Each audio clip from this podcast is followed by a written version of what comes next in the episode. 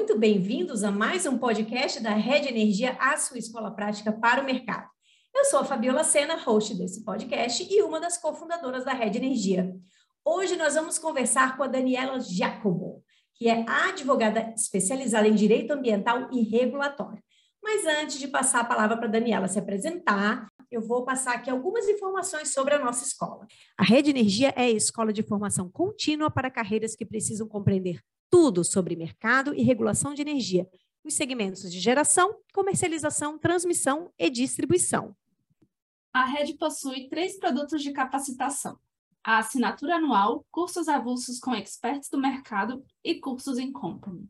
Te convidamos a seguir a Rede Energia na sua plataforma de streaming de podcast favorita, mas também no LinkedIn, Instagram e no Telegram para ficar por dentro de todo o nosso conteúdo disponibilizado gratuitamente. Tudo isso você encontra no site da Rede, redenergia.net. Lembrando que hoje, novembro de 2022, nossa assinatura anual está com mais de 150 horas e todos os meses novos conteúdos são incluídos. Daniela, depois desse pequeno comercial que eu sou obrigada a fazer, senão as minhas sócias me matam, eu queria pedir para você se apresentar e, na sequência, a gente já começa o nosso bate-papo. Tá ótimo, Fabíola. Muito obrigada pelo convite. É um prazer estar aqui contigo e com os ouvintes da Rede. Eu vou me apresentar então. É, eu sou advogada e consultora jurídica dessa área de ambiental, como você falou, né? Ambiental e regulatório, direito ambiental e direito regulatório. É, eu tenho mestrado em direito da regulação pela FGV Direito Rio e sou advogada, né, de formação e tenho e sou professora convidada também da, da FGV Energia, né, no MBA Executivo Negócios do Setor Elétrico. Também sou convidada da Universidade Católica de Petrópolis, do MBA eh, Setor Elétrico e Mercado de Energia.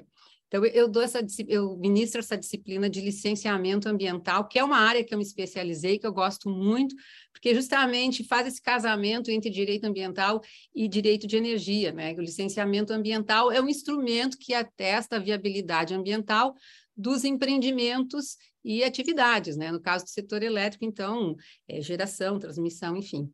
Então, eu faço essa, eu ministro essa disciplina, gosto muito, e eu atuo já há uns digamos, não vou, vou, vou chegar perto, 30 anos praticamente de direito ambiental, porque eu trabalhava é, no Poder Judiciário, né, é, com processos judiciais, né, é, do direito, de direito ambiental, e depois eu trabalhei na, eu fui assessora da presidência do IBAMA, e aí eu trabalhei com os processos administrativos envolvendo direito ambiental. Então, é, então, fiz, é, tenho essa experiência tanto com o processo judicial quanto com o processo administrativo.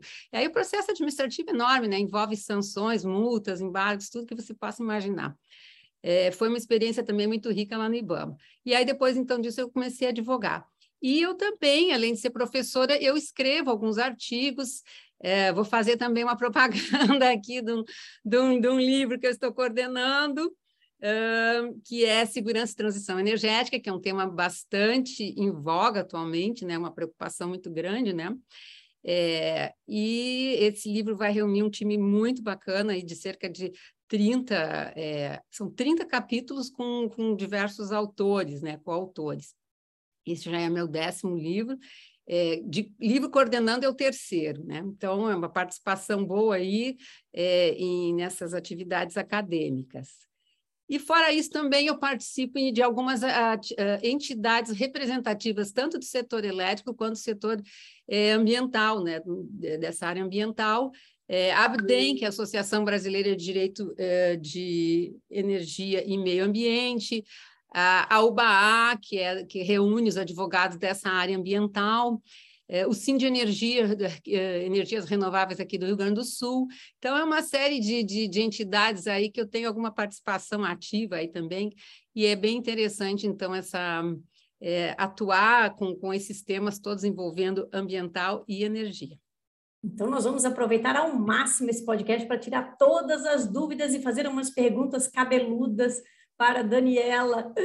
Dani, a primeira coisa, também vou fazer então meu comercial, porque eu também tenho um artigo nesse livro que você está coordenando, né, junto com o Vitor Ribeiro, e eu já não vejo a hora, a gente vai fazer muita propaganda do livro aqui na Rede Energia, então pode ficar tranquila.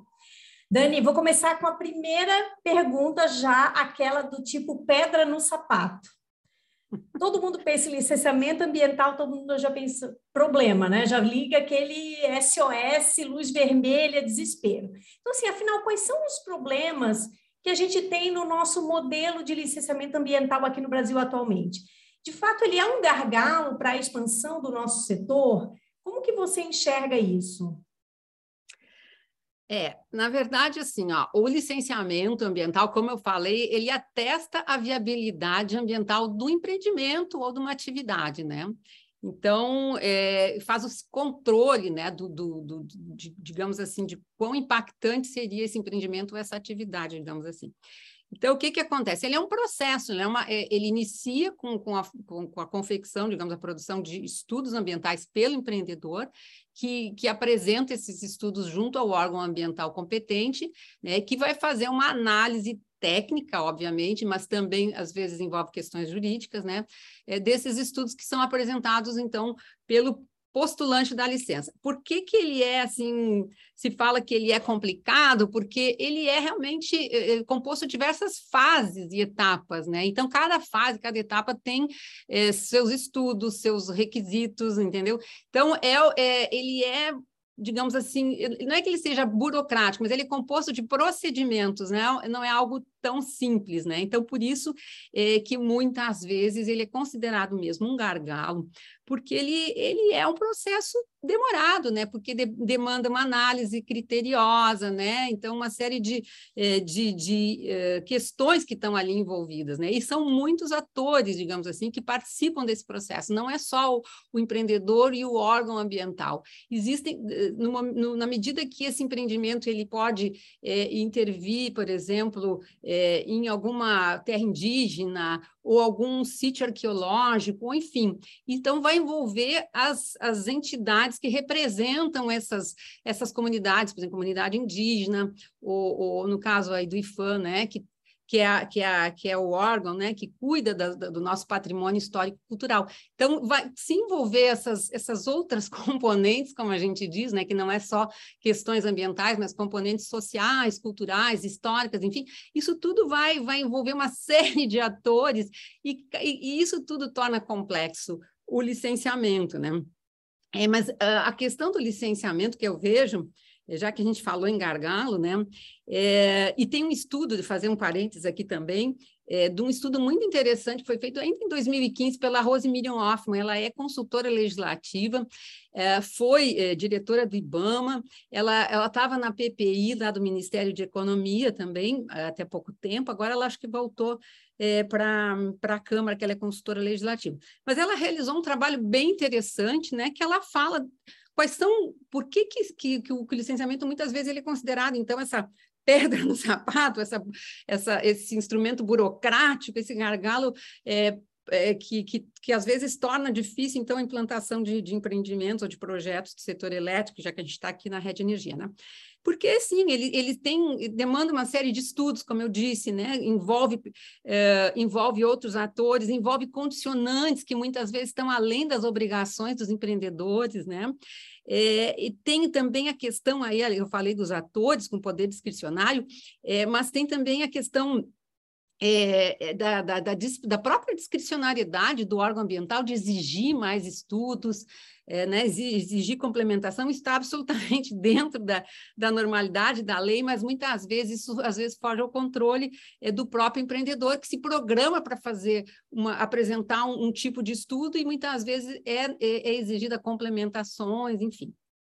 Então, tudo isso tem, tem uh, além da, da, torna complexo, além dos estudos que muitas vezes são extensos, tem a questão também da, como eu falei, das condicionantes, do acompanhamento e monitoramento dessas condicionantes, né? Existe também uma atuação é, muito grande do Ministério Público, que está, é, por, por né, ser é, meio ambiente, é, é, é, um direito difuso, é uma, é, é, uma obrigação de todos proteger, então tem a, a, o protagonismo né, muito grande do Ministério Público, às vezes até de ONGs, né, de, de organizações, entidades do terceiro setor, que também interferem né, no, no, no licenciamento, né, como das vezes como terceiros interessados, Existe muita judicialização, uh, muitas vezes, por exemplo, quando é um, né, um, às vezes um projeto complexo, como a gente tem casos aí que a gente conhece, que saiu muito na mídia e tudo, Belo Monte, outras construções de, de linhões, linhões, né, linhas de transmissão, muitas vezes, então, como eu disse, tem esse protagonismo do, do Ministério Público que questiona em ações civis públicas esses procedimentos de licenciamento, e aí vai parar no judiciário, e quando vai parar no judiciário, realmente, assim, ó, é, torna mais ainda complexo e mais demorado, então, o, o licenciamento. Então, às vezes, uh, o, o, empreendedor se programa é, para um cronograma, digamos assim, né, apresenta aqueles estudos que são exigidos pelo órgão ambiental e muitas vezes isso a, ultrapassa aquele cronograma que tinha sido inicialmente é, pensado, né? E às vezes também há muita demora na análise das licenças por parte do, do, do órgão, enfim, então acho que é uma série de, de, de pontos aí que tornam é, complexos, né? A própria estrutura dos órgãos, eu falei demora na análise da licença, mas a própria estrutura dos órgãos às vezes não é, é muito grande, né? Então eles têm que se deter para analisar é, bem, né? É, cada, cada licença, cada estudo apresentado. Então isso aí também tem torna muito muito complexo. Mas se eu fosse assim é, colocar, sintetizar tudo que a gente está falando, é, eu colocaria assim: ó, nós temos alguns problemas legais, jurídicos, porque nós temos um excesso de leis e de normas também. Então, isso aí, depois até vou falar um pouquinho quando a gente, se, se você me der assim, é, oportunidade, eu gostaria de falar um pouquinho da questão do projeto de lei, de, de lei geral do licenciamento ambiental, mas nós temos alguns problemas, então, que eu poderia sintetizar em três. Problemas jurídicos, né, legais, como eu falei, né, de competência, conflito de competência, muitas vezes um, um órgão se acha competente o, e, e não é, e aí há também a necessidade de delegar competência, problemas de gestão e governança, porque, como eu falei aí já em estrutura dos órgãos, é, demora na análise do, do, dos estudos, às vezes falta, e agora até mudou muito, mas antigamente não existia assim, um sistema com dados, com informações, com padronização né, dos estudos requeridos, e também, então, a judicialização. Acho que esses três pontos aí, é, problemas legais, jurídicos, né, questões de competência, problemas de gestão e governança, e também uh, essa, esse excesso de judicialização, de questionamentos, né, de, de, de desses procedimentos que, em, em, tese, em rigor, seriam né, só de competência do órgão ambiental, mas acaba extrapolando e indo parar no judiciário. Dani, é, você comentou sobre projetos de lei. Eu lembro que quando eu estava mais é, envolvida com esses temas ambientais, eu sou engenheira, então sempre acompanhei assim um pouco à distância, né? Mas se falava muito, eu lembro de um balcão único, né? De uma forma de você tentar unificar para não ficar tão disperso, né? Acho que você usou bem a palavra difuso em algum momento isso. Então, esses projetos de lei que já estão tramitando já há algum tempo, né? Inclusive, eu lembro que tem projetos de lei bem antigos é, como que está essa tramitação? Eles já, já estão na, na fase final? É, o que está lá no texto que você acha que são é, coisas que estão bacanas? O que, que dá para melhorar para a gente realmente avançar nessa agenda do, do licenciamento ambiental? Certo. É, você falou bem, está há muito tempo, a gente tem esse projeto de lei, o 3.729, ele está tramitando desde 2004, ele já teve diversas versões, algumas até bem polêmicas, é, essa última versão que foi aprovada na Câmara e que foi para o Senado, ela, ela teve alguns substitutivos, né? A gente fala substitutivos é quando muda o texto e aí muda a relatoria. Então, assim, ó, era a relatoria do Kim Kataguiri, e aí houve algumas modificações, muitas reuniões, muito debate na Câmara, e aí passou, então, para a relatoria do deputado Neri Geller, e aí finalmente, então, foi aprovado é, com esse substitutivo do deputado Neri Geller, e então foi para o Senado e aí ganhou um outro número, que é o 21.159 de 2021. Aí ele recebe, quando vai para o Senado, outro número, né? Mas assim, ó, o que que o que estava muito sendo questionado aí, que foi muito polêmico, é porque há uma tentativa é, de otimizar o licenciamento ambiental, para tornar ele menos complexo, como eu falei, menos burocrático, né? E aí o que que acontece? Muitos, muitas entidades, muitas, é, enfim, representantes de, de, de, de, entidades civis, enfim, questionam é, se isso não implicaria uma menor proteção ambiental né, essas mudanças todas. Mas, na verdade, o que, que, digamos assim, as grandes mudanças, as grandes otimizações aí do, desse projeto de lei, o que, que seria? Trazer alguns tipos de licenças é, mais simplificadas. Por exemplo, agora nós temos atualmente, né, é, porque eu não falei, o licenciamento, ele lá da década de 80, né? Ele foi instituído pela Lei 6938 de 81 e depois teve o seu decreto, né? E ele tem algumas resoluções do CONAMA também que disciplinam, né? E, e aí depois em 2011 como tinha essa, um problema grande, como eu falei, de competência, né? É, qual é, competência, qual é o, o, o, órgão ambiental que tem atribuição de, de então, de, de processar esse licenciamento. Então, problemas seríssimos de competência, e aí então vem então uma lei de 2011, que é a 140, para tentar esclarecer isso. Mas aí por que, que eu tô, estou falando isso? Porque aí isso é, há uma previsão de, de, o licenciamento em regra ser trifásico, né? Ele tem a licença prévia, a licença de instalação e a licença de operação. E como diz um amigo meu, a gente tem um, um prazer quase sexual por esses essas três fases, né?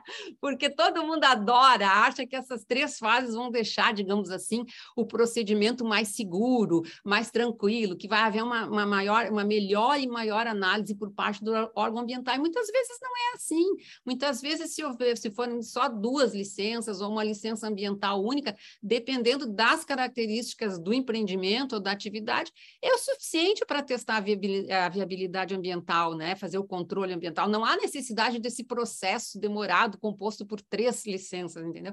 Então, é essa questão que está que, que, que sendo muito enfatizada no projeto de lei 3.000 é, 3.729 e que foi muito questionado por entidades e por, por enfim, por, por órgãos né, que, eh, eh, que, que, defendem o meio ambiente e tudo, porque estaria, então, havendo uma flexibilização. É, muito particularmente, eu acho que otimização não significa uma menor proteção. É, como eu falei, então, há uma previsão de licenças é, bifásicas ou únicas, até uma licença ambiental única, essa, essa, essa previsão, sistema bifásico, ou licenças aglutinadas, enfim, porque dependendo, é, é possível fazer uma análise inicial a partir dos estudos ambientais que são apresentados pelo empreendedor e já atestar a viabilidade e conceder uma licença de operação já para poder entrar, então, esse empreendimento ser implantado. Então, eu não vejo, assim, eh, grandes problemas né, nisso, mas isso foi muito questionado. Então, as principais novidades seria é, esse, esse, licenciamento mais simplificado, prorrogação automática de licenças, no caso assim que não houvesse uma mudança no porte, nas características do empreendimento, né? É, a questão também que, tem, que sempre foi muito questionada, e inclusive aparece nesse estudo que eu falei antes, lá no início, né, dos gargalos no licenciamento ambiental federal que foi coordenado pela Rose, eh, fala justamente isso, e isso é uma reclamação muito grande dos.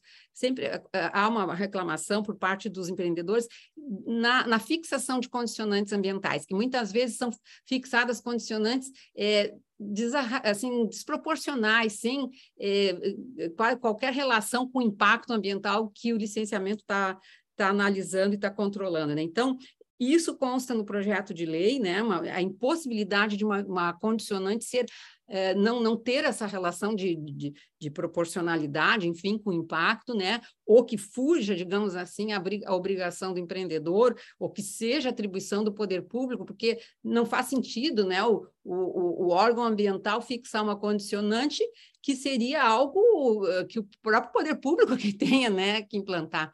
A gente sabe aí de casos bem complicados aí, por exemplo, de Belo Monte, que foi construída toda uma cidade. Altamira foi construída em função das condicionantes ambientais que foram negociadas, né?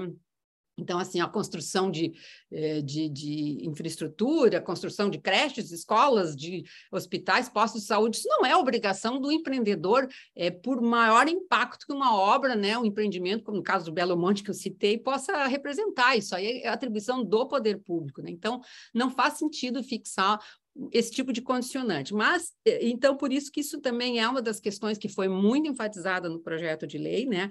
Essa, essa impossibilidade de uma condicionante é, obrigar o empreendedor a prestar um serviço que é do poder público, né? E outras tantas também, né? Principalmente a questão de padronização dos estudos ambientais, de termos de referência, porque isso aí também é uma falha no, é, no, no, no, licenciamento essa falta de padronização. Quer dizer, o, o, o, empreendedor muitas vezes ele não sabe.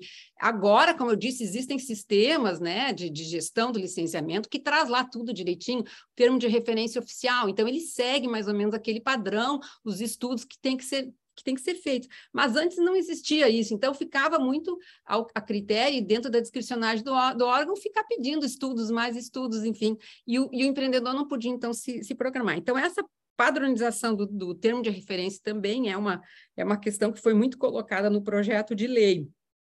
E outra também, é uma questão também que sempre é, causava muita polêmica e que consta também nesse estudo dos gargalos que eu falei, da, que foi elaborado pela Rose, que é a questão da responsabilização penal do agente licenciador. Por quê? Porque o, o, o agente o, o do, do, órgão ambiental ele sempre ficava com medo de agir e, e ser responsabilizado penalmente. Né? Então, é, isso eh, foi revogado, quer dizer, há essa previsão legal de revogar essa responsabilização, né? É, pelo menos, né, que, que a questão da modalidade culposa, e isso já tem algumas leis novas aí, a lei da improbidade administrativa também já prevê isso, não existe mais essa questão é, dolosa, né? então há que se, se analisar se ele realmente é, exigiu ou se ele tentou exigir, pedir alguma coisa que estava fora da sua da sua esfera né, de discricionalidade. Então, isso, algumas questões aí que, que deixavam assim um, um, analista, um técnico ambiental com medo de praticar uma ação, era essa, essa possibilidade de responsabilização. Isso foi, então, é, tá, tá essa previsão legal de ser revogado. Mas, enfim, e, há, grandes avanços aí, né, como eu falei, é, e principalmente na questão das licenças mais simplificadas, que os órgãos ambientais dos estados já estão praticando.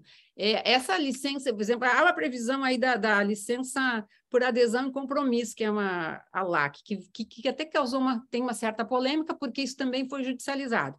O, o, há algumas ações diretas de inconstitucionalidade no Supremo que questionam esse, tipo de licença, porque diria, dizem que, que é uma licença, digamos assim, quase que autodeclaratória, que o, que o, o empreendedor declara, iria declarar, digamos assim, os estudos e, e, aí, então, isso representaria, digamos assim, algo é, mais simples ou, ou né, que, que, implicaria em uma menor proteção ambiental. Não é verdade, porque esse tipo de licença não é autodeclaração.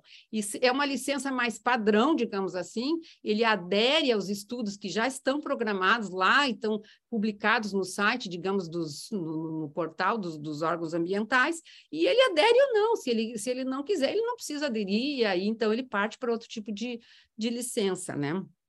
Mas então, isso tudo é mais uma prova de que tá, os estados, muitos estados já têm essa LAC, Rio Grande do Sul, Bahia, Pará, Minas Gerais, Espírito Santo, enfim, muitos estados, Santa Catarina tem, e isso agora também está sendo uh, questionado no Supremo por meio dessas ações diretas de, de constitucionalidade. Então, é, isso é mais uma prova de que há uma tentativa, digamos assim, de judicializar e de não deixar que haja essa otimização, que, ao meu ver, ele é super saudável, salutar. É, isso, isso, vai melhorar, digamos assim, vai diminuir o tempo das licenças. Já existe, já, obviamente, uma previsão de, de licenciamento ambiental simplificado é, desde 2001, né, a resolução CONAMA 279, que prevê esse licenciamento. Claro que para atividades de menor é, potencial de impacto ambiental, mas já existe, próprio licenciamento de, de linhas de transmissão pode ser simplificado também.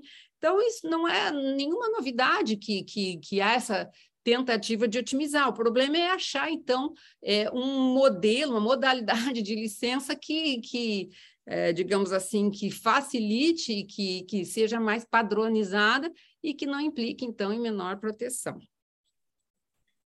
É, eu acho que o, o, a grande palavra aí é negociação, né? Porque eu imagino que lá para fazer a defesa de um projeto de lei desse, várias entidades devem entrar em ebulição. E até eu ia perguntar para você, que você mencionou sobre judicialização, né, Dani? É, essas judicializações, elas normalmente elas têm um, têm assim um, um padrão, em geral, elas surgem da onde, né? É, é, o Ministério Público por si só, é um movimento de ONG, é uma. É, assim, para a gente tentar aqui, né, o, o, afegão médio como eu, né, que não sou ambientalista, como é que comece para a gente entender o panorama dessa judicialização? Conta para a gente isso aí.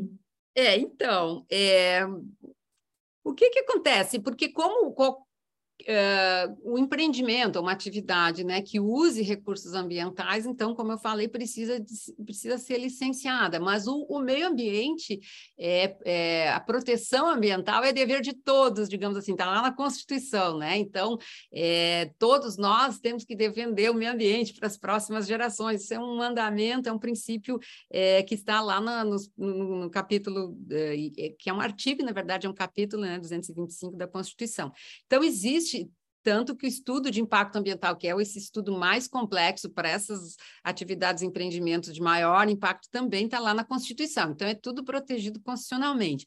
E a Constituição prevê também eh, o, o, Ministério Público né, como um agente que vai, digamos assim, tem essa titularidade, essa legitimidade para proteger o, o meio ambiente em nome, digamos assim, de toda uma coletividade. Então, o, o Ministério Público ele tem essa prerrogativa, digamos assim, de ajuizar uma ação civil pública, né, toda vez que ele achar que, que há uma, digamos assim, um, um uma, uma, previsão ou uma, um potencial é, dano né, que, que possa ocorrer por uma atividade ou um empreendimento, né, já que a gente está falando aqui de setor elétrico. É, então, eles, eles podem ter essa prerrogativa de entrar com essa ação civil pública, questionando né, é, essa, essa, essa obra, né, esse projeto, e aí, isso aí, então, digamos assim, que, que, que, que acaba indo uh, parar no judiciário, porque ele pode questionar condicionantes, ele pode condicionar a própria, o próprio licenciamento, né? Os próprios estudos, se, for, se, se houve a concessão ou não da licença, ele pode questionar, né? E fora isso, também, essa lei da ação civil pública, né? Ela é, nem é nova, ela é lá da década de 80, mas ela prevê também que, que outras entidades que tenham que estejam constituídas há mais de um ano e que tenham entre as suas, digamos assim, seus estatutos a proteção do meio ambiente, eles também podem questionar judicialmente um, um, um projeto que eles entendam que esteja, digamos assim, ameaçando né, o meio ambiente ou ameaçando de, né, de dano, enfim. Então, essa, esse grande rol de legitimados, digamos assim, é que acaba uh, é, criando esses, esses impactos, né, essa judicialização, porque é, aí o judiciário, logicamente, tem o dever de analisar né, essas ações e, e, e emitir, então, uma, um, é, fazer um julgamento né, do mérito e tal, para ver se realmente, analisando todas as provas, enfim, se há não ou não esse perigo, né, de, de, de alguma ameaça de dano, alguma coisa assim, ou de nem precisa de dano em si, mas um risco de dano, né, uma possibilidade de, de dano. Então, é, acaba que acontece isso, né? Essa, essa, essa grande possibilidade de, de legitimados questionarem, né? Mas, já que a gente está falando aí de, de, de, judicialização, enfim, é, eu acho que isso é um dos, dos problemas também do, do nosso do nosso dessa nossa área aí é porque o próprio judiciário ele, ele ainda não tem algumas digamos assim é, como é que se diz alguns entendimentos assim claros, né? Eu citei muito nessas ações aí que são que estão questionando a, a, as licenças de, uh, por adesão e compromisso, que é a LAC, né?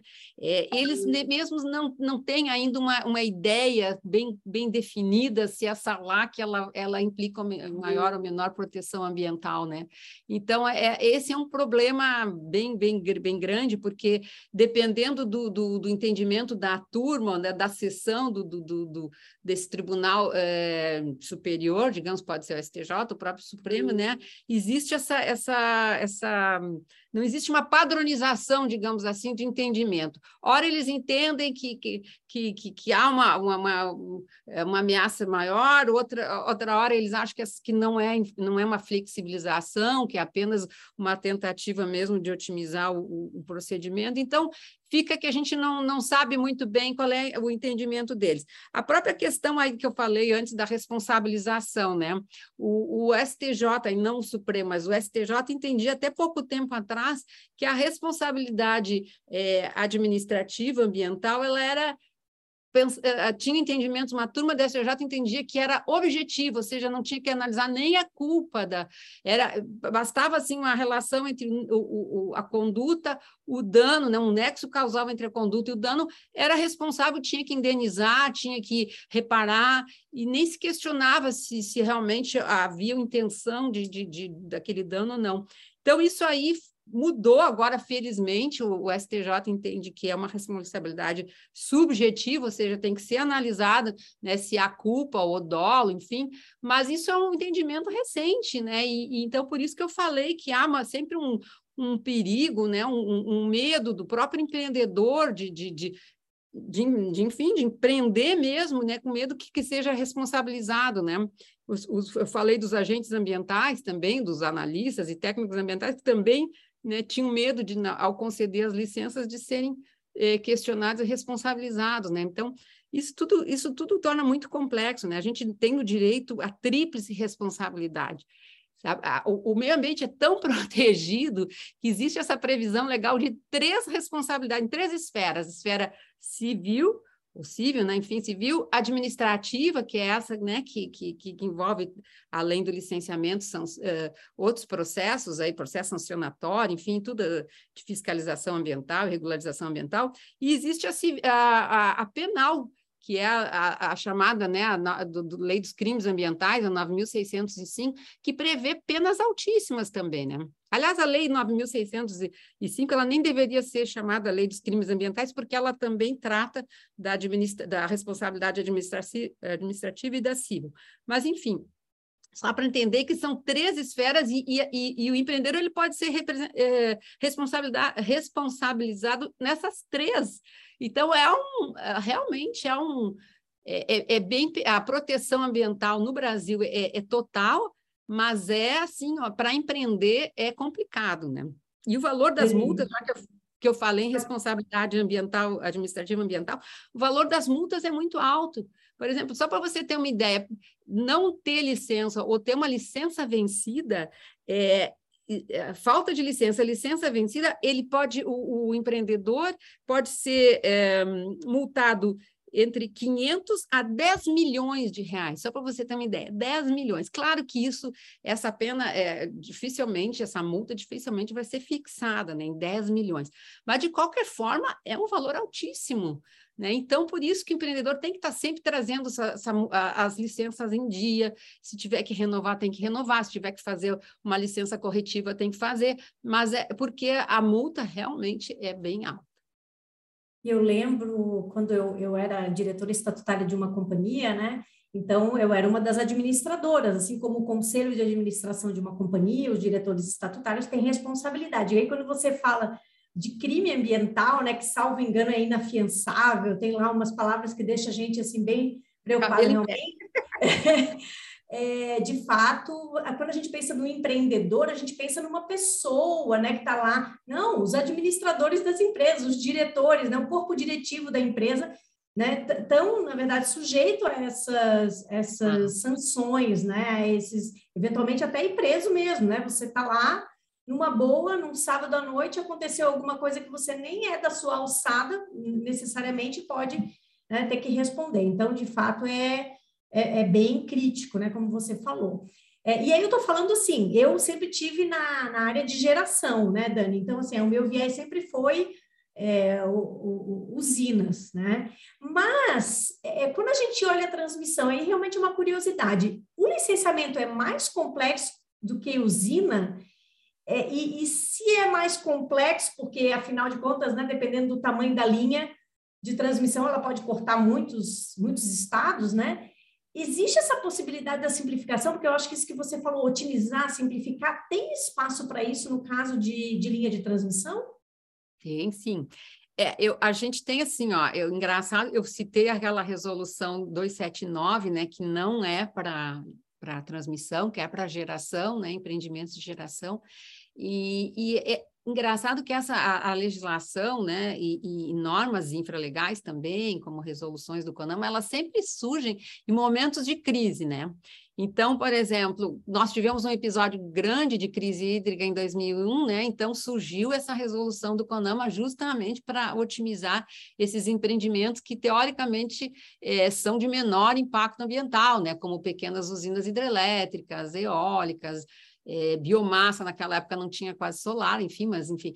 É, depois surgiu uma resolução do CONAMA específica para eólicas, que foi a 462, mas sempre surge assim, no, no digamos, no, no no calor de uma discussão sobre algum problema que nós temos no setor elétrico, né? E no caso da transmissão foi a mesma coisa, né?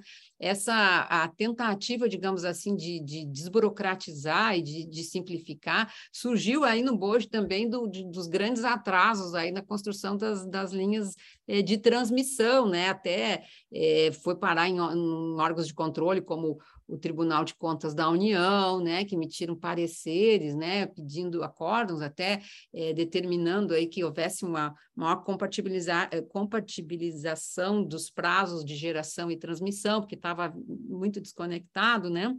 É, o próprio Ministério Público também entrou muito, né, em no controle aí dessa, é, dessa da, da, construção das links, tiveram muito problema, por quê? Tinha um problema também por causa do licenciamento ambiental, né? Porque, como você bem falou, muitas vezes os traçados cortam muitos estados cortam é, de, unidades de conservação, terras indígenas, enfim, isso tudo é, atrasa muito a construção né, e, a, e a emissão das licenças. Né? Então, envolvendo esses outros órgãos, como eu falei, FUNAI, IFAM, se houver, por exemplo, comunidades, eh, terras quilombolas, comunidades quilombolas, aí tem que entrar o INCRA, é uma série de, de, de, de é, variáveis né, sociais, até socioambientais, como a gente diz, que estão envolvidas no licenciamento. Então, é, existia, então, essa preocupação é, com, com, com, digamos assim, agilizar esse licenciamento das linhas de transmissão. Até lembrando que as linhas de transmissão, quando elas vão a leilão, elas não são, elas não, elas após o planejamento aquele da EPE, mas elas vão sem ainda licença, né? Diferente de geração, né? Então isso tudo também cria esse, é, esse descompasso entre geração e transmissão, né? Mas, enfim, há essa possibilidade, e aí houve essa preocupação e criação, digamos assim, de uma normativa para simplificar, que é uma portaria, aí no caso nem é uma resolução do CONAMA, é uma portaria do Ministério de, do Meio Ambiente, lá de 2011, né, que vendo esses atrasos na construção e tal, então resolveu uh, uh, regrar isso aí, né, para, eh, para eh, disciplinando da seguinte forma: toda vez que, que esse traçado né, não implicasse em, em remoção de populações, afetação de unidade de conservação, de proteção integral, como eu falei, terras indígenas, quilombolas, cavidades, enfim, uma série de exceções ali. Quando não eh, implicar nessas exceções, o licenciamento seria simplif será simplificado, né? De acordo com essa portaria do é, do Ministério do Meio Ambiente. Já existia uma previsão lá na resolução do CONAMA, ainda de 86, né, que acima de 230 kV, então, é, a, haveria necessidade do estudo, aquele mais completo que eu falei, que é o estudo de impacto ambiental, e daquelas três licenças, né, aquele sistema trifásico, aí não seria simplificado. Mas era simplesmente isso que a resolução CONAMA 1 de 86 falava. Acima de 230 é, demanda estudo de impacto ambiental, é licenciamento trifásico mais completo e tal. Não dava maiores assim detalhes, maiores regras, né? E aí acho que foi isso que começou a, a ter problema, porque tudo demandava estudo de impacto ambiental e licença, licenciamento trifásico, né? Então, uh, em razão disso, então foi criada essa portaria que, que eu acho que sim, vem boa hora, simplificou, né? Mas como você falou, né, eh, depende muito da análise, né, e, e existe ainda muito problema de competência para licenciar. Porque essas linhas de transmissão, né, como elas atravessam às vezes mais de um estado, e essas, né, como a gente comentou agora mesmo, diversas unidades de conservação, e, enfim, é, há sempre uma dúvida, né? Ah, é, é, tem que iniciar o, o, processo junto ao IBAMA ou junto ao órgão ambiental daquele estado onde vai ser né, construído? E depende, né? Porque aí está na lei, né? É, ainda na lei 140, essa que eu falei, que trata da competência, no seu decreto 8437, que vão determinar se é licenciamento pelo IBAMA ou não. É, essa lei complementar 140, ela veio até para ajudar, porque antes da, dela, em 2000, antes de 2011, né, estava em vigência, então, e ainda está, né, a resolução CONAMA 237, mas que não deixava, não tinha um, critério muito claro, né, o critério eh, para definir quem é o ente para licenciar.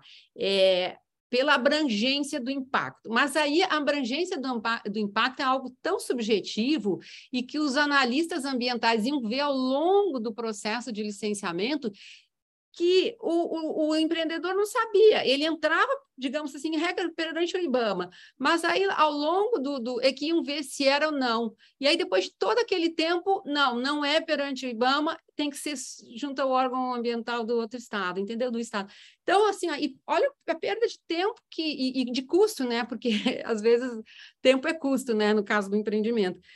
Então, eu, a regra que veio com a 140, para simplificar, é isso: é o local o local onde vai ser erguido aquele projeto, né? No caso de geração, é, é, é, o canteiro de obras, digamos assim, onde está aquela usina ou aquele complexo eólico, bom, é o local, não tem nada a ver com o impacto, com a abrangência do impacto, porque isso aí é muito sub subjetivo e só vai ver ao longo do, do, da análise dos estudos.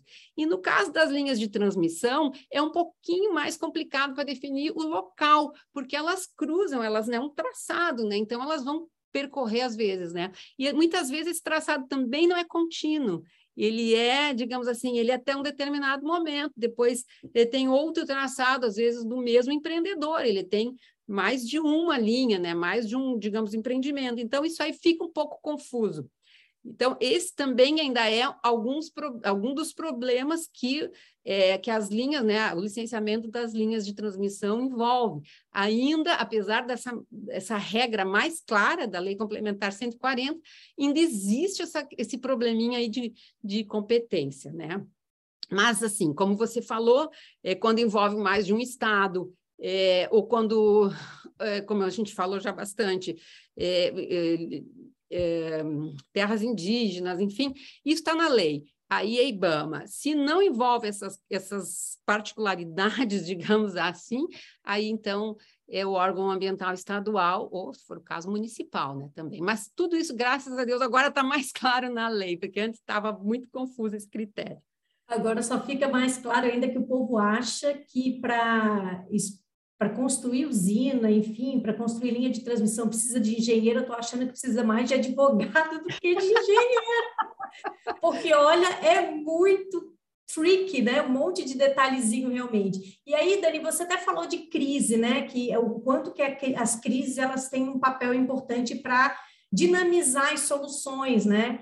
E aí, agora, é, falando da crise que a gente está, nesse momento, vivendo lá na Europa, na né? Europa vivendo uma crise do gás, né? Essa dependência do gás russo, enfim. Então, a Europa está buscando trazer aí alternativas energéticas e o hidrogênio e a amônia tem vindo, né? Hidrogênio verde e amônia verde como uma, uma solução.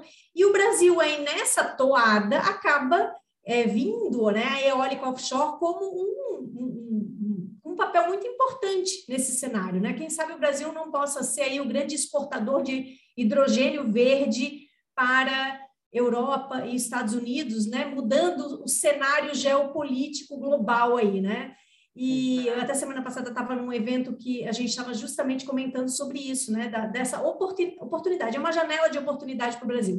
E aí vem a minha pergunta: quando eu penso em eólica offshore, hidrogênio verde, aonde que entra aí nessa, nesse jogo de xadrez e licenciamento ambiental? Porque tem um decreto aí rolando que tem nove casas diferentes que uma eólica offshore tem que pedir é. bênção para poder se, se instalar, né? Então, queria te ouvir um pouquinho sobre, sobre essa situação dessas novas tecnologias. É, eu, é, você falou bem, são novas tecnologias, algumas ainda desconhecidas, como o hidrogênio, né, que a gente é, não sabe ainda bem como é que, de onde é que ele surge, se é a partir da eletrólise, como é que funciona, ou, né, pra, qual é a finalidade, afinal, se ele é um combustível, se ele é uma fonte de energia elétrica, ou se vai, se no caso, se transformado aí é, em amônia, por exemplo, vai ser utilizado como fertilizante, enfim, o hidrogênio é um verdadeiro coringa, né? Ele serve tanto para setor elétrico, como siderurgia, como agro, enfim, ele é, é, é, é a grande aposta, eu acho, como você falou aí, do futuro, e principalmente em decorrência aí desse problema todo aí é, que está acontecendo na Europa, como você disse, né, diante de todos os compromissos né, das nações, dos países com a, com a transição energética, com a com a mitigação climática, né? É, não podem abrir mão desses compromissos, né? Tem que é, é, continuar, mas também não podem abrir mão da segurança energética, né? Então, essa necessidade aí de encontrar novas fontes renováveis e de diversificar as matrizes, eu acho que vai ser é, o grande, digamos assim, a grande é, grande trade-off, grande momento aí do, dos países, né, justamente para conseguir conciliar isso, né, transição por segurança, que aliás é o tema do nosso livro, né, e aí entra também a, a agenda ISD, entra uma série de coisas, né, mas, enfim, dentro desse contexto todo internacional e nacional, acho que o Brasil realmente tem condições, né, graças à nossa matriz aí, é, tanto energética quanto uh, a elétrica, principalmente eminentemente renovável, né, a gente tem todo um, poten um potencial enorme aí para sermos aí protagonistas aí desse, desse novo cenário, desse novo ambiente. Mas aí entram novas fontes, porque realmente acho assim, a, a, a nossa matriz ele é composta é, predominantemente por é, fontes renováveis, entre elas a hidrelétrica, que também já, já mostra alguns sinais aí de esgotamento, né?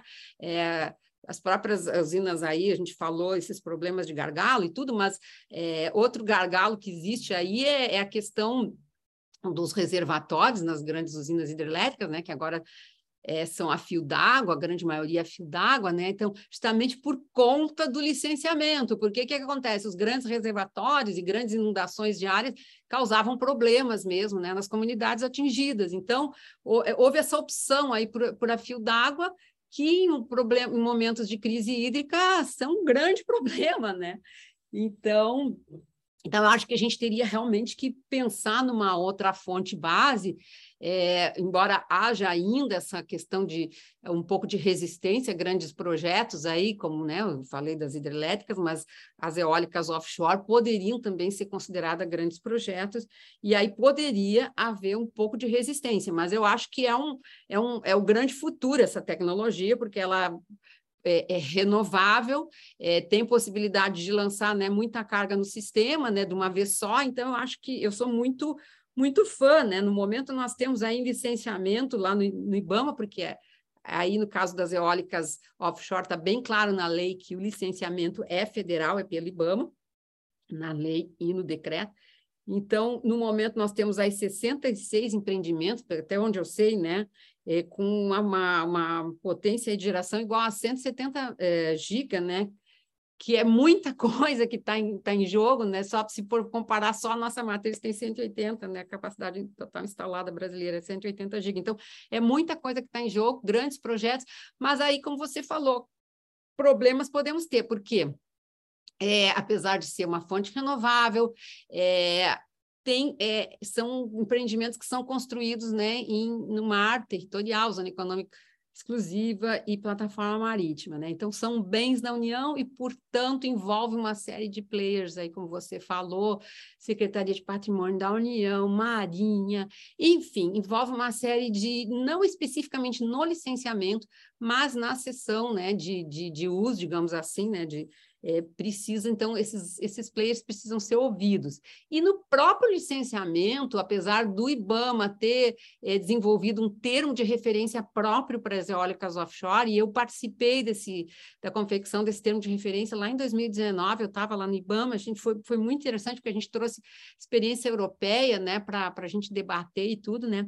Então, ainda há algumas alguns questionamentos do impacto, né, principalmente comunidades pesqueiras e tal, desse, dessas, desses aerogeradores, que são enormes, né? A gente tem aí, só para ter uma ideia, tem um aerogerador aí de, parece, de 20 mega, que é uma coisa fora do, do normal, né? Então, é, ainda a, existem alguns questionamentos sobre os possíveis impactos, né? Até impacto visual, impacto né, de som dessas, dessas, dessas turbinas, né? E um problema que está acontecendo é da sobreposição do, de alguns projetos, né? Como eu falei, são 66 projetos que estão sendo analisados lá no, junto ao IBAMA, mas parece que há 21 deles com, com é bastante coisa, com os problemas de sobreposição, porque justamente não tinha ainda uma norma, uma regra jurídica para dar mais segurança e para orientar né, onde é que esses esses projetos poderiam ser instalados. Então, o que aconteceu? Aconteceu uma corrida, os melhores pontos, né, os empreendedores foram buscar, e aí, quando chega lá no IBAMA, acontece isso, quer dizer, há uma sobreposição, e eles estão tentando, então, analisar isso aí. Uh, apesar desse potencial muito grande, né, que está em jogo, como eu falei, né, o, o, a, a, essas dificuldades, então, para estabelecer como, qual é, quais são os trâmites, né? Qual é o, como você falou, é uma uma verdadeira via crucis, assim, que o, que o empreendedor tem que fazer né, para poder ver se aquela área está livre ou não. E, e aí, então, o decreto 10.946, que ele é desse ano, janeiro de 2022, ele tentou, então, eh, organizar essa, essa, digamos assim, oitiva desses órgãos todos, né, é, para, então, definir se aquela área está disponível ou não para ser instalado, então, um complexo eólico offshore. Então, eu acho que nesse ponto o decreto ele foi bom, ele definiu assim algumas coisas, mas criou algumas figuras jurídicas que não seriam próprias do decreto, né? Quando eu falo em prismas e tudo. Então, é, ficou então um pouco também na dúvida, né? Se seria tudo por meio de licitação, se não seria, se seria chamada pública, se seria autorização, ficou ainda um pouco é, nebuloso isso aí. Então, mas até porque o decreto ele realmente tem limitações, né? Ele, o decreto ele, ele, ele existe, digamos assim, ele não, não é uma lei, obviamente, é um normativo infralegal, e ele a função do decreto é organizar a administração. Então, ele tentou organizar então a, a, participação desses diversos players, mas não, não, não é o suficiente, a gente sabe. Então, tem outros projetos de lei, felizmente, estão é, tramitando, né? Agora, o que mais avançou foi o, o 576, né, que iniciou no Senado. Esse também traz essa figura da sessão onerosa, né? E, e fala em, em sessão independente, sessão planejada, ou algo, algum, algo parecido aí com, com o decreto nessa, nessa figura aí da sessão de uso. E, e, tem mais outros dois também, são ao todo três projetos. Mas especificamente com licenciamento, nós temos já previsto lá no decreto 8437, que é, é competência do IBAMA é, licenciar. Agora resta ver no meio dessa, desse trâmite todo, entre outros órgãos, onde é que vai entrar o licenciamento? Se precisa primeiro ter uma certidão da disponibilidade da área pela SPU, ou se primeiro vai para o IBAMA, enfim, isso aí tudo aqui tem que ficar mais definido, eu espero aí que com os novos, é, novas definições, ou por meio do projeto, ou para as novas regulamentações aí do, do decreto, isso fique esclarecido. Agora, Dani, uma certeza a gente tem, né? O empreendedor é um bicho corajoso, porque mesmo com tanta incerteza, tanto risco, ele vai lá e protocola um, praticamente um Brasil inteiro de eólica offshore é verdade. É impressionante, né? Mas é isso, você falou, né? Como a regra não está clara, né? O primeiro entrante ele acaba se movimentando porque ele não sabe se vai ser quem primeiro protocolou, né? Se foi Exatamente. quem primeiro conseguiu a sessão, então acaba gerando isso, né? Então essa visão de negócio é, é, acaba gerando mesmo isso. que seja aprova sejam aprovados esses projetos de lei, vai ter que ser definido para não acontecer uma indesejável judicialização, vai ter que haver uma definição nesses casos de sobreposição, né, Fabíola? Porque é, a gente não tem aqui, como na Europa, aquela first come, first served, né? A gente tem que definir quem é que vai ficar com aquele prisma, sei lá o nome que vão escolher, mas tem que ficar definido, né? Para não haver é, dois, dois, dois, empreendimentos no mesmo lugar. Então, isso aí não pode.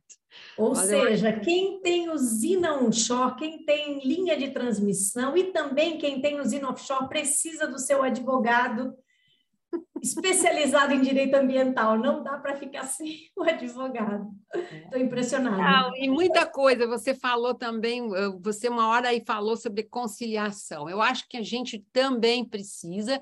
É, o IBAMA, por exemplo, eu sou mega fã do IBAMA, não é só porque eu trabalhei lá, mas eu acho que eles têm assim uma, uma história rica, maravilhosa, né, de proteção do, do meio ambiente. Eles têm técnicos muito é, habilitados, especializados, eles estão sempre se capacitando, fazendo curso. Agora, até há pouco tempo mesmo, foram para a Europa, foram é, aprender com a experiência né, é, dos países europeus em eólicas offshore. Eles agora já estão é, estudando a questão do hidrogênio. Então, eu acho assim que é, eles são mega capacitados, muito bons mesmo, mas realmente tem limitações em função é, do número até de servidores. Agora, felizmente, teve, foi aprovado aí o, o, último concurso, entrou bastante gente, então eu acho que isso aí, mas até né, se, se qualificar, se capacitar, isso demora um pouco, né? Mas, enfim, eu acho que eu sou mega fã. Mas o IBAMA, por exemplo, estimula muito a conciliação sabe? Então, assim, claro, isso está previsto na lei, né, e em, normativos infralegais também, mas eu acho que isso é um caminho legal para evitar a judicialização, sabe? Eu acho que um momento aí nosso da conversa você falou em conciliar, e, enfim, eu acho que isso aí evita caminhos críticos aí da judicialização,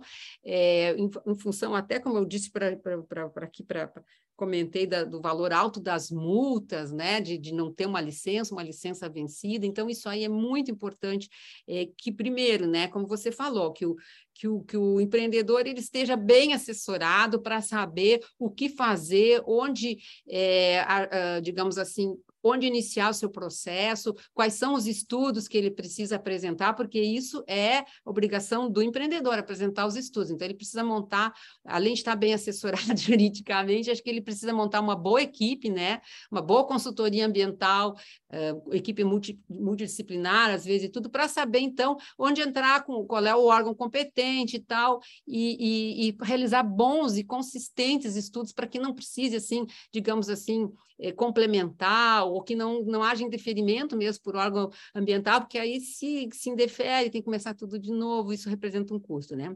E evitar isso mesmo, quer dizer, e, e, e manter suas licenças em dias, e se não for possível, aí então tentar uma conciliação junto ao órgão ambiental e evitar ir para a justiça, porque aí se arrasta, demora, entra no Ministério Público, como eu falei, é, não que eu não admire eles, eu admiro, mas eu acho assim que é, nada melhor do que tratar com o órgão ambiental que tem a expertise, né, mesmo, e tentar, então, uma conciliação. E fora isso, eu acho que a gente precisa de boas leis, bons marcos regulatórios, claros, consistentes, para que não haja esses problemas aí de interpretação, né? principalmente a questão de competência, que eu, se imagina que fosse um, uma, um ponto aí superado e que volta e meia tem, tem problemas aí que são questionados. Dani, eu tinha mais uma pergunta, mas essa eu vou deixar para você dar uma masterclass na escola. Eu queria uma aula só sobre cases inusitados e interessantes de licenciamento. Vamos deixar lá para fazer a masterclass sobre isso? Ah, a gente poderia, porque tem tantos cases. Então, pronto, vai ser uma gente, aula. É, é verdade, a gente falou tanto aí de, de, de linhas de transmissão que, que atravessam diversos biomas e, e, terras indígenas, e a gente sabe que, que o Brasil todo precisa, né, para expandir seu, seu, seu sistema, né, é, e, e para funcionar e para garantir a demanda, a gente precisa de linhas, é, de linhões mesmo, né? E nós temos aí diversos casos, Manaus Boa Vista, que é uma novela, né? Há, há 10 anos se arrasta, né? A questão aí que envolveu a tribo o Aimiri Atruari, que é bem famosa e tudo, é, questão de indenização, questão de, de, de, de, condicionantes, compensações ambientais também, então, são, eles não chegam a, a, um acordo, e aí entra o Ministério Público, e entra ONGs, entra tudo. Tem diversos outros, outros casos, aí a, o próprio BR-319, né, que, que foi inaugurada lá na década de 70, depois parou, e não, então, é, é, uma, é, é importante para a nossa produção agrícola, aí ela ficou muito tempo, agora finalmente o IBAMA concedeu a licença prévia, né? Então, envolvendo também ter, eh, ter, eh, tribos indígenas, né? De, né? Iminência de atingir terras indígenas. Então, tudo isso, assim, ó, tem muito, muito case, muita história, né? Mas é, daria uma, uma, uma, um outro encontro aí para a gente comentar. Mas, enfim, é, tem muita história, muita Vamos falar dos, da, da, dos cases lá da nossa Masterclass, Dani. Muito bom. Dani, vamos então concluindo aqui o nosso bate-papo. Queria te agradecer, mas eu quero te pedir para deixar aqui um aviso final para os nossos ouvintes sobre seu livro, se já tem data, se não tem data. Deixa o seu recadinho final aqui. Ai, maravilha. Não, ó, tenho a honra de ter como como uma das coautoras, né? Maravilhoso o artigo de vocês.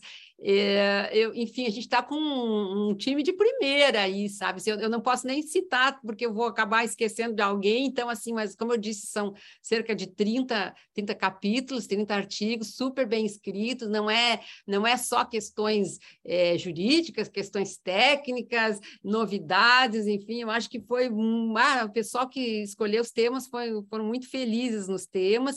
Nosso prefaciante é o Adriano Pires, que é economista, que tem, tem todo uma experiência grande também aí em, em planejamento energético. A gente está focando muito nessa questão da segurança energética e, e, dentro dessa ideia né, da mitigação e redução é, dos gases de efeito estufa, né, enfim, desse, essa questão toda de transição, mas uh, sem esquecer do suprimento, né, do atendimento à demanda, da segurança.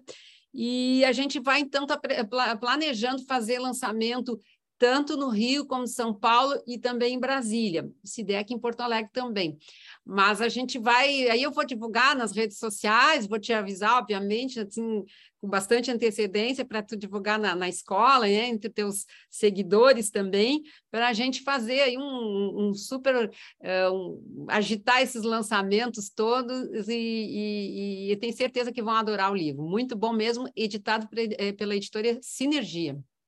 Muito bom, Dani. A gente vai fazer toda a divulgação, então nossos ouvintes fiquem tranquilos. Parabéns, Dani, por esse projeto, porque eu sei que não é fácil, né? É movimentar tanta gente assim, disposta a escrever, né? Você exigiu. As agendas lotadas. As agendas são lotadésimas. É. Então, parabéns. Eu estou doida para ver como é que ficou o resultado final. Parabéns mesmo. Muito bom. E muito te bom. agradecer pela participação aqui no nosso podcast, no Redcast. E, claro, a escola está de portas abertas para você. E já ficamos já com uma masterclass dos cases de licenciamento ah, lá bom. na escola. Muito obrigada, Dani. Imagina, o prazer foi meu. Fico à disposição sempre que precisar, por favor. E antes de me despedir, eu queria deixar o meu recadinho final. Se você gostou desse episódio, não deixe de ouvir os outros. E para deixar as sócias da Rede Energia felizes, claro, deixe a sua avaliação no nosso podcast. Até a próxima. Até. Um grande abraço. tchau, tchau.